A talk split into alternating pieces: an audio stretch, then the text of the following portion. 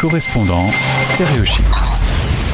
Voici l'animateur de Globetrotter qui lui-même globetrotte. On a décidé de le suivre dans ses aventures. Aventure à Los Angeles, mais parfois, la vie a plus d'imagination que n'emportent nos rêves. Bonjour Jérém. Salut Gauthier. C'est ma devise préférée, la devise de toute ma vie. La vie a plus d'imagination que n'emportent nos rêves. C'est de Ridley Scott. Au passage, étaler un peu sa culture, hein, c'est comme la confiture. Euh, comment vas-tu? Comment vas-tu? Ça va très bien et euh, cette petite phrase, euh, euh, franchement, est une super image pour, pour ce qui s'est passé durant ces, ce mois. J'ai quasiment fait un mois là. C'est pour ça que je me suis permis de l'utiliser parce que, en gros, tu as parlé sur cette antenne de tous tes projets et comme bilan au bout d'un mois, rien ne s'est passé comme prévu. Ah bah complètement, absolument rien ne s'est ah, absolument rien ne s'est passé comme prévu. Je j'avais prévu de, de faire quelques jours, donc j'étais en, va- en vacances avec des amis à Las Vegas. Et ensuite je laissais mes amis pour euh, faire mon projet euh, mon projet perso qui était d'aller rencontrer du monde et euh, rencontrer du monde et voyager aux États-Unis. Euh, donc j'avais prévu déjà j'avais prévu un budget pour rester un mois et demi et je me suis rendu compte euh, dès les premières heures que en fait euh, après une semaine de vacances surtout que ça allait euh, pas du tout le faire puisque tous mes les prix que j'avais pris comme base étaient quasiment doublés. C'est-à-dire qu'une auberge de jeunesse au lieu de coûter 60 euh, au lieu de coûter 30 dollars comme j'avais prévu coûtait plus dans les 70 80 dollars pour un lit en dortoir. Donc c'est quand même énorme euh, et euh, pareil pour tout ce qui était nourriture, euh, c'était, euh, je pensais pouvoir réussir à trouver pour 2-3 dollars assez facilement, on va dire, sans trop me prendre la tête.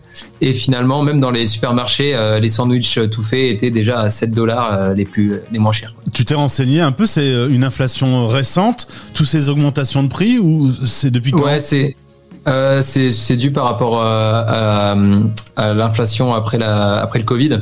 Euh, la reprise, en fait, la reprise du marché qui a été euh, énorme a fait que maintenant il y a une, une inflation qui s'est installée et en plus euh, avec euh, la guerre en Ukraine, même si elle impacte moins l'inflation américaine, ça n'a pas aidé non plus. Alors Ouais. donc, tu te retrouves aux États-Unis qui coûtent trop cher par rapport au budget que tu t'es fixé. Tu te balades Ouais. sur Instagram et là, tu vois qu'à Minneapolis, il va y avoir une conférence qui t'intéresse sur le NFT. Un petit mot sur les NFT Un petit mot sur les NFT. Euh, oui, alors déjà, je ne conseille à personne de se promener sur Instagram quand on ne sait pas quoi faire et qu'on est perdu.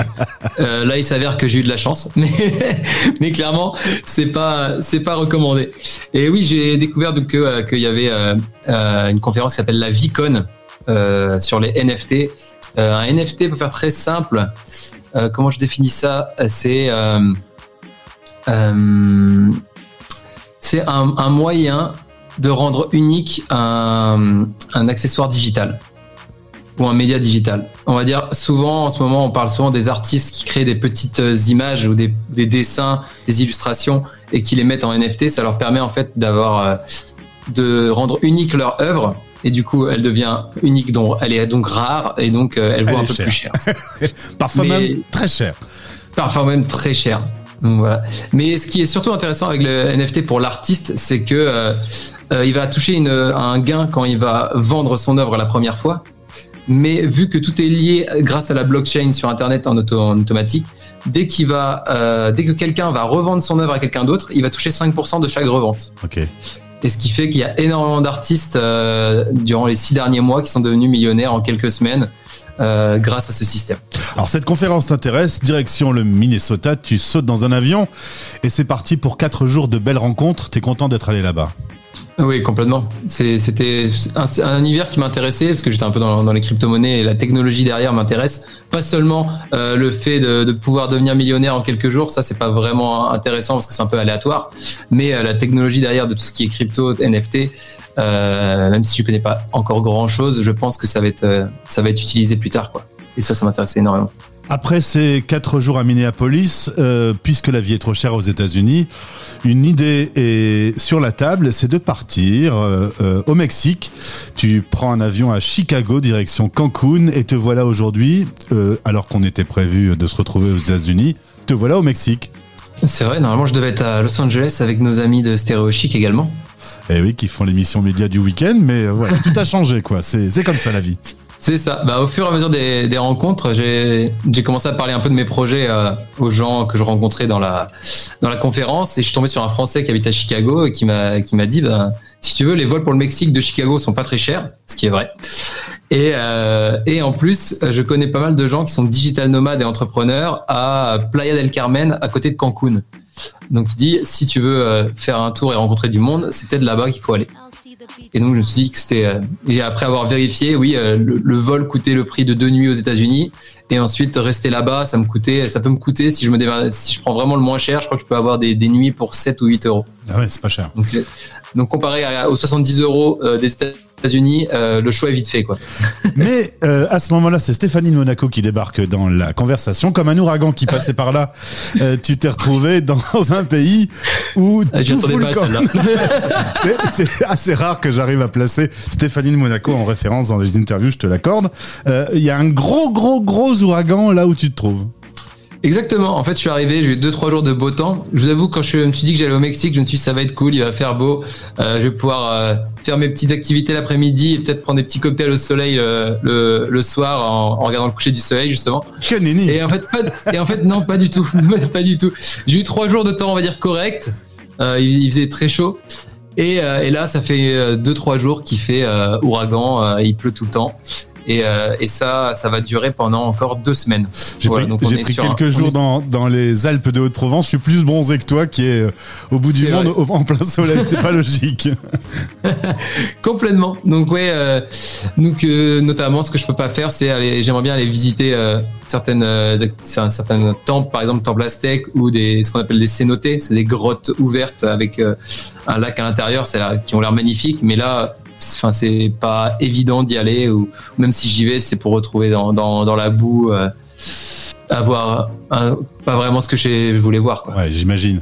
Petite question par rapport à Stéréo Chic à l'émission que tu animes Globetrotter, tu es à 10 000 km de l'Europe mais pourtant Là, ce matin, on, enregistre nous en fin d'après-midi. Il y a un gros décalage horaire avec euh, le Mexique. Euh, ce matin, tu as travaillé, tu as fait tes interviews.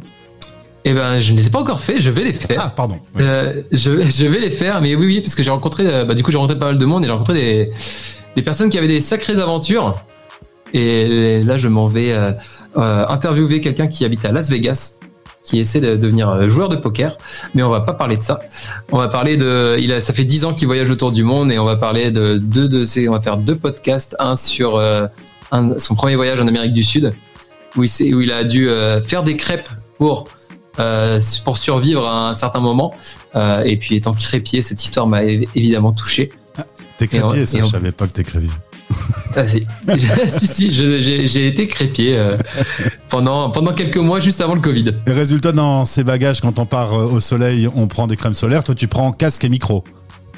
Exactement. Moi, j'ai ma, ma, valise déjà coupée en deux. J'ai une partie avec tous mes habits et une partie avec le PC, deux micros, tout ce qu'il faut pour enregistrer. En tout cas, merci Jérém d'avoir euh, répondu à nos questions. Tu es donc actuellement euh, près de Cancun au Mexique, à Playa del Carmen, en plein ouragan. Sois prudent quand même. Euh, ta chambre d'hôtel est tout à fait délicieuse, hein, visiblement. Euh, Profites-en bien. oui, c'est vrai que ça me rappelle un peu le confinement. On a, on a l'habitude maintenant. clair. Eh bien, à très vite pour ton retour en Europe. Parfait. Merci beaucoup. Allez, ciao. Stéréo Chic la radio des Français dans le monde.